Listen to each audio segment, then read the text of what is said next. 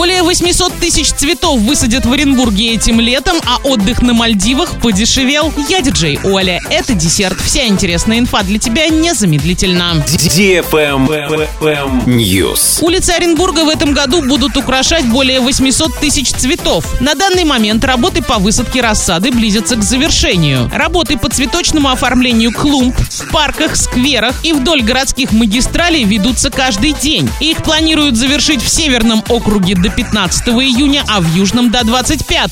Прополка и полив цветников будут проходить каждый день. Однако уже многие из них заполнились сорняками, а высаженная рассада засыхает. Travel Guide. Власти Абхазии приняли решение повысить в 20 раз до 6 тысяч рублей штраф за нахождение в общественных местах в купальных костюмах или в обнаженном виде. Правило вступает в силу 1 августа. Оно направлено на повышение уважения к культуре и традициям Абхазии, а также на улучшение качества отдыха для всех туристов. К общественным местам, где запрещено находиться в купальных костюмах, относятся улицы, стадионы, скверы, парки, городской транспорт. Запрет не касается пляжей и мест, специально отведенных для купания. Ранее за подобное нарушение в Абхазии предусматривался штраф в размере 300 рублей.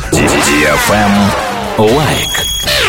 Отдых на Мальдивах подешевел. Это произошло в связи с тем, что ательеры снизили цены из-за наступления низкого сезона. Скидки на размещение достигают 60%. Ежегодно с началом лета все отели Мальдив сталкиваются со снижением загрузки. В попытках привлечь клиентов они предлагают скидки на проживание, бесплатные трансферы, бесплатные ночи и тому подобное. Снизились цены и на авиаперелет на Мальдивские острова. Иностранные авиаперевозчики летом предлагают специальные тарифы на рейсы до Мале. Поэтому билет на Мальдивы в этот период может обойтись вдвое дешевле, чем в высокий сезон. На этом все с новой порцией десерта специально для тебя. Буду уже очень скоро.